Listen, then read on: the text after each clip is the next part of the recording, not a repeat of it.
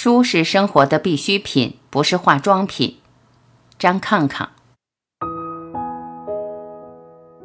读书就是黑暗里守着一点光的姿态。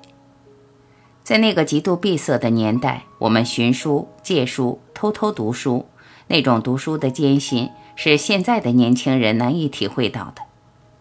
有了一本好书。我就觉得属于自己的那个世界还存在，心灵世界就有了寄托。我最特别、最重要的一段读书经历发生在上海。一九七五年，我从北大荒到上海修改我的长篇处女作《分界线》，稿子改完到出书的间隙中有三个月等待时间，我就住在当时的上海人民出版社招待所。出版社内部有个图书室，所有的书架都安有玻璃橱窗，上着锁，有个专职的图书管理员阿姨坐镇。经当时出版社领导的批准，我得以去那里阅读，但不可以借书出去。每天一早我就到那儿去上班，那位管理员阿姨就打开书橱锁，取出我想要的那本书。我拿了书，就坐在图书室角落里一页页地看。夏天天气很热，记得图书室有个电风扇，我已经觉得非常幸福了。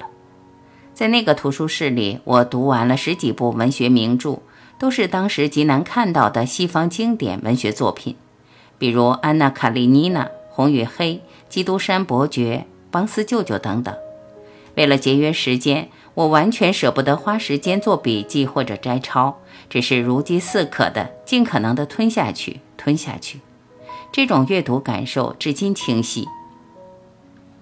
那确实是一种奇怪的现象。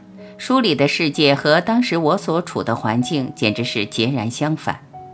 书中所呈现的人性深度和复杂性，使我对现实世界产生疑问。这种疑问和思考带来的震动，不是立竿见影的，而是持续和微妙的。可能只是给我的心带来一点涟漪。或者是在我的头脑里引爆一点小小的冲突。到了一九七九年，我已经在哈尔滨上学了，并创作了短篇小说《爱的权利》下。我明白了，在那个封闭年代里，我所暗中坚持的经典阅读，宛如寒冬埋在心里的一颗种子，遇到了春天就会发芽。我借由阅读明白了这样的道理：真理终究会回到它原来的位置上去。所有的阅读都会在某个时刻与你的经历产生化学反应。以前我会赶十几里雪路去借一本书，现在满屋子的书，有时一本新书买回来，可能隔很久才会去看。但这并不是因为我不爱书了，而是对书的需求等级不一样了。书和我的生命是连在一起的。我这大半生的读书可以分为几个阶段。第一阶段是求知，也就是我想知道是什么；第二阶段是求解，也就是我想知道为什么。它帮助我们度过艰难的岁月，使我们成长、思考、祛魅。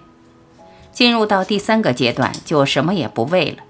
读书已经成为我生活的一个组成部分，成为生活的必需品，而不是化妆品。读书是一种见效很慢，但对人生影响长远的事情。中国人爱看报纸、时政新闻、娱乐八卦或是实用性书籍，但不太热衷于读纯文学、诗歌及文史哲。我想这可能与大家的急功近利有点关系。只要能够有所获得，就肯投入。比如走亲访友可以结交或巩固社会关系；对股市的关注可有微利或暴利；微信可以炫耀，也可以获得更多信息。花费大量时间用于网购可以省钱，对这些有用的事情，大家都会舍得投入时间和精力。反之，如果看起来没有用处的事情，人们就不舍得为此支付时间。其中最典型的例子就是读书，因为阅读的收获在心里，何况短时间内看不出什么效果，或许永远也看不到什么好处。所以，阅读像是可有可无的事情，往往很容易被舍弃。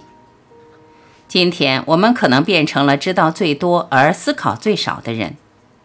我不反对电子阅读，现在我出门也喜欢在手机或者电子阅览器里存进电子书，利用边角料时间来看。阅读的载体是什么并不重要，重要的是阅读的内容。现在的问题是，我们进入了一个文字获得太方便快捷的时代，而人们又那么忙忙碌碌，所以阅读经常是碎片化的，就像吃零食一样。现在我们从微信上就可以看到很多东西。可有时候我会问自己：一个人有必要知道那么多信息吗？即便一个人知道世界上所有的事情，也就是个知道分子。就像零食只是食物的一种，即便一个人每天吃各种零食，它的营养肯定还是不全面的。今天我们的问题不是不知道，而是浪费大量时间去了解不必要的信息，可能变成了知道最多而思考最少的人。学会吃好的正餐，首先需要控制自己，这包括对零食式阅读的控制和对自己需求的控制。智慧的人是有控制能力，清楚自己需要什么，然后有的放矢地去阅读的。当你不再忙于知道，而开始静心思考时，你就有了求知的方向。然后根据你所关注的去看有思想含量的书，这时的阅读才是有意义的。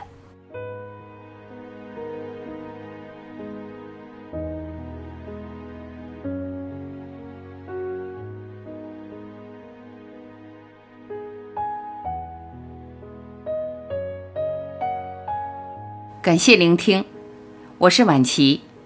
如果您喜欢我播出的节目内容，欢迎您在评论区留言点赞，让我看到你的身影，我会第一时间回复。期待与您更进一步的交流。再会。